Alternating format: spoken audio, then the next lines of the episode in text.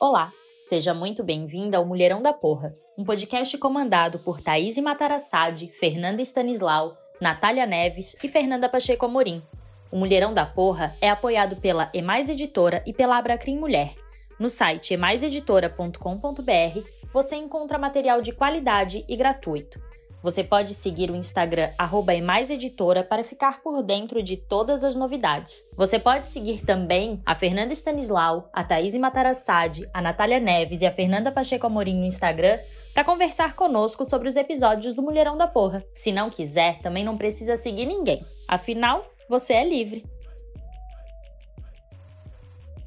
Olá, sejam todos e todas muito bem-vindos a mais um episódio do nosso querido podcast Mulherão da Porra. E hoje eu vou receber aqui uma convidada muito, muito, muito especial, Anice Najib Gazawi, mulher, mãe de três filhos, muçulmana, que é a primeira vereadora eleita na América Latina da origem da religião muçulmana e que vem abrindo caminhos a tantas outras mulheres. A Anice, ela, além disso, ela é advogada, ela é uma militante né, das mulheres, pela causa das mulheres, e é uma grande amiga. Anice, seja muito bem-vinda hoje. Saiba que é um prazer muito grande receber você aqui nesse nosso espaço.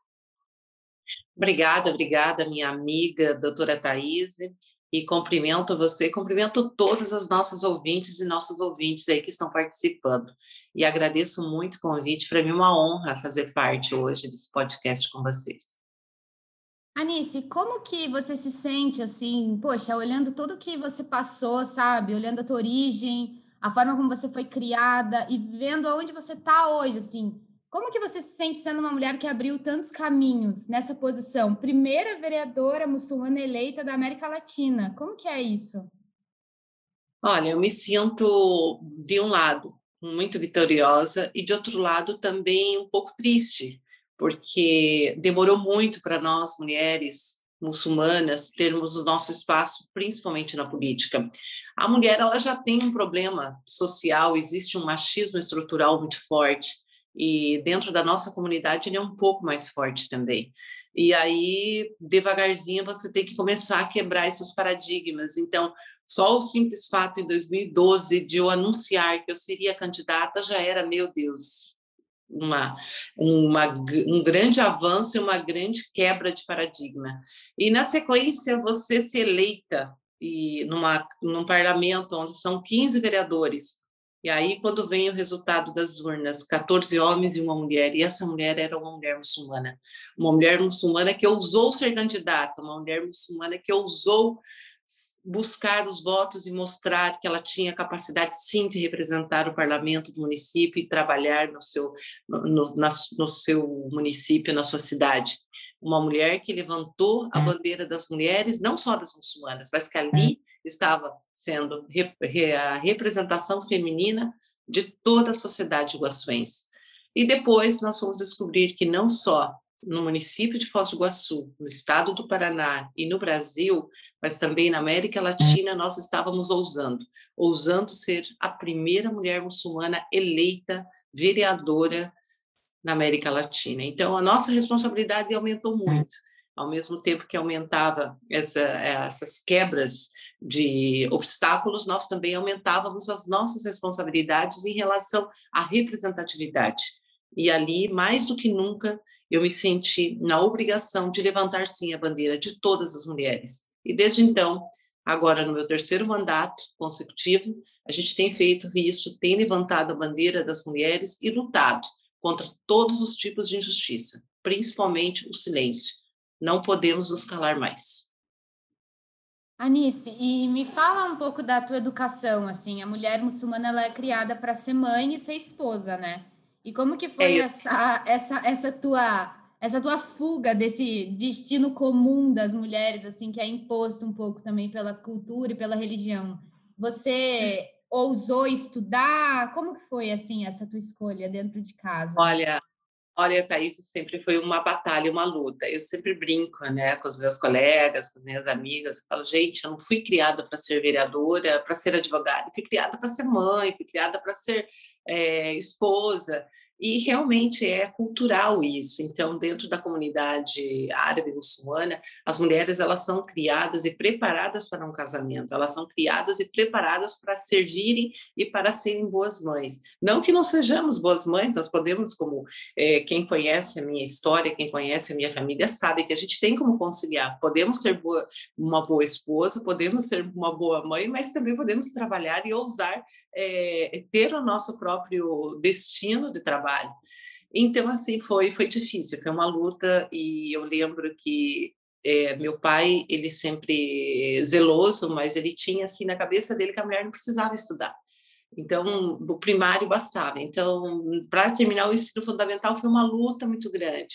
Aí vem o ensino médio, outra luta. Então, eu sempre recorria aos amigos mais próximos do meu pai para que me mantivesse na, na, na escola, pelo menos para mim terminar o ensino médio. Aí a faculdade foi uma outra luta. Aí eu me casei, não consegui concluir, eu concluí o ensino médio, me casei com 19 anos, com 20 eu tive meu primeiro filho, tive meu segundo filho com 20, 22 e meu terceiro filho com 25. Aí, quando meu filho, meus filhos já haviam, já haviam cumprido o papel de mãe, daí eu conversei em casa e falei, agora eu quero fazer uma faculdade. Aí eu conciliei todo o meu horário, toda a minha vida, para que eu pudesse fazer a faculdade. Então, esse sonho de realizar, é, de, de, estudar e de ter a, a minha faculdade, eu pude realizar depois que eu casei, depois que eu tive meus filhos, mas eu lutei e fui buscá-lo e consegui. Conseguiu com primor, né? E essa tua função de cuidado em casa, tanto com o esposo, com os filhos, eu posso assim testemunhar e dizer que é maravilhoso esse seu papel. Você é uma mulher que desempenha vários papéis durante o seu dia, durante sua vida, e esse papel da casa realmente é também brilhante, não deixa nada a desejar com relação à tua atuação militante na vereança, na advocacia. Anice, eu queria que você falasse um pouquinho para nós, aqui para os nossos ouvintes, para as nossas ouvintes, a respeito da, da questão da religião e sobre o uso do véu das mulheres, né? Você não usa o véu e tem ah, muitas pessoas que às vezes olham isso com maus olhos, assim, como se fosse uma imposição da religião, como se fosse algo ruim, e muito pelo contrário, né? Muitas mulheres que optam por usar sentem muito orgulho de usar e gostam de usar. Então, eu queria que você dividisse com a gente um pouquinho essa, essa situação do véu, como que é isso para a religião islâmica. A religião, ela diz, no Corão diz, né, que você, a mulher muçulmana, vestes das mulheres, das mulheres muçulmanas é o hijab, que é o véu. Só que, ao mesmo tempo que ele diz que é, ele também diz que ninguém pode impor isso à mulher. Então, isso tem que ser tocado no coração dela. A qualquer momento da sua vida, quando ela se sentir preparada para usar o hijab, ela vai usar. Porque é, um pecado maior do que você não usar o hijab é você usá-lo contra a sua vontade ou imposto por alguém. Então, o seu pai, o seu esposo, o seu filho, o seu irmão, ninguém pode impor isso a uma mulher, ninguém. Então a própria religião ela te dá essa liberdade. Da imposição, não, não pode ser imposto. Então eu tenho uma irmã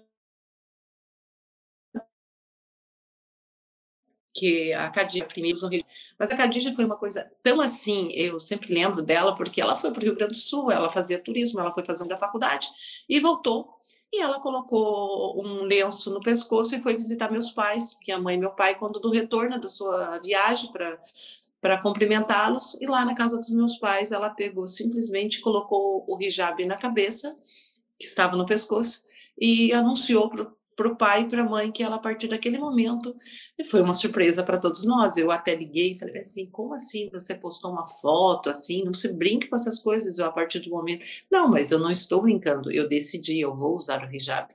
Eu, Deus tocou no meu coração para mim usar e eu quero usar. E até hoje ela usa. Então, isso já, vai, já fazem praticamente 10 anos.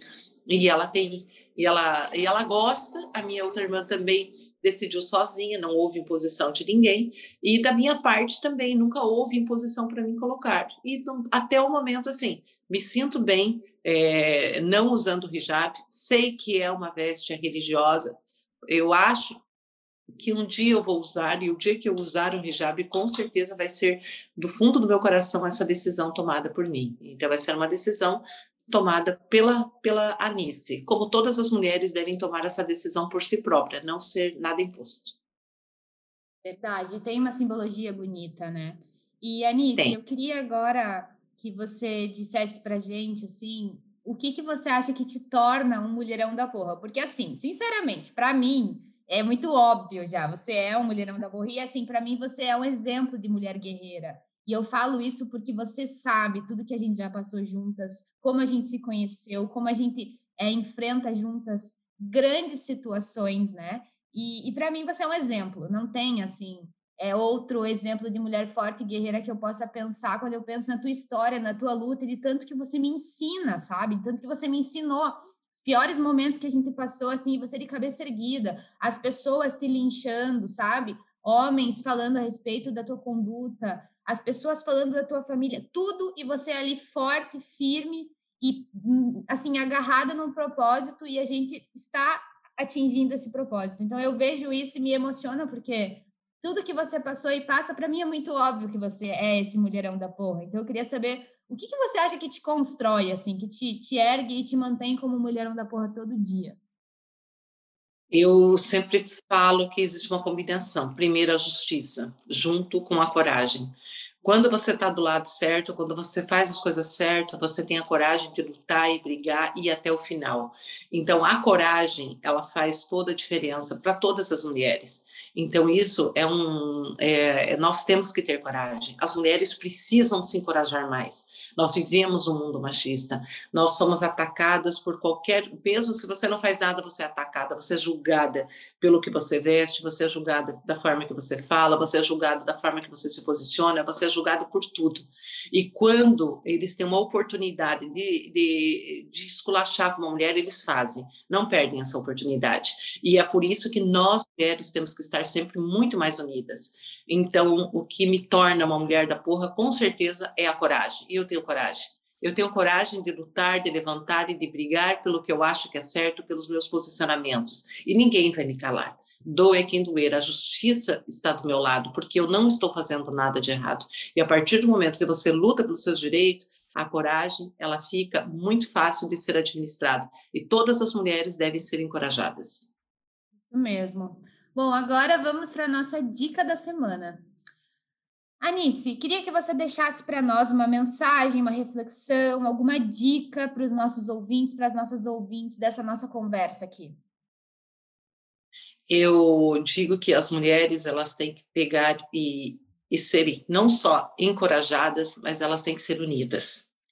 E nós temos que todos os dias levantar e sabermos que nós temos espaço nessa sociedade. Esse espaço é nosso por direito. Não queremos ser mais, muito menos menos. Nós queremos ser iguais, queremos nossos direitos. Então vamos lá, mulheres, vamos à luta e não se deixem abalar. Tem um livro que eu super recomendo. As boazinhas vão para o céu, as más vão à luta. Vamos à luta, porque nós temos que conseguir o nosso espaço na sociedade.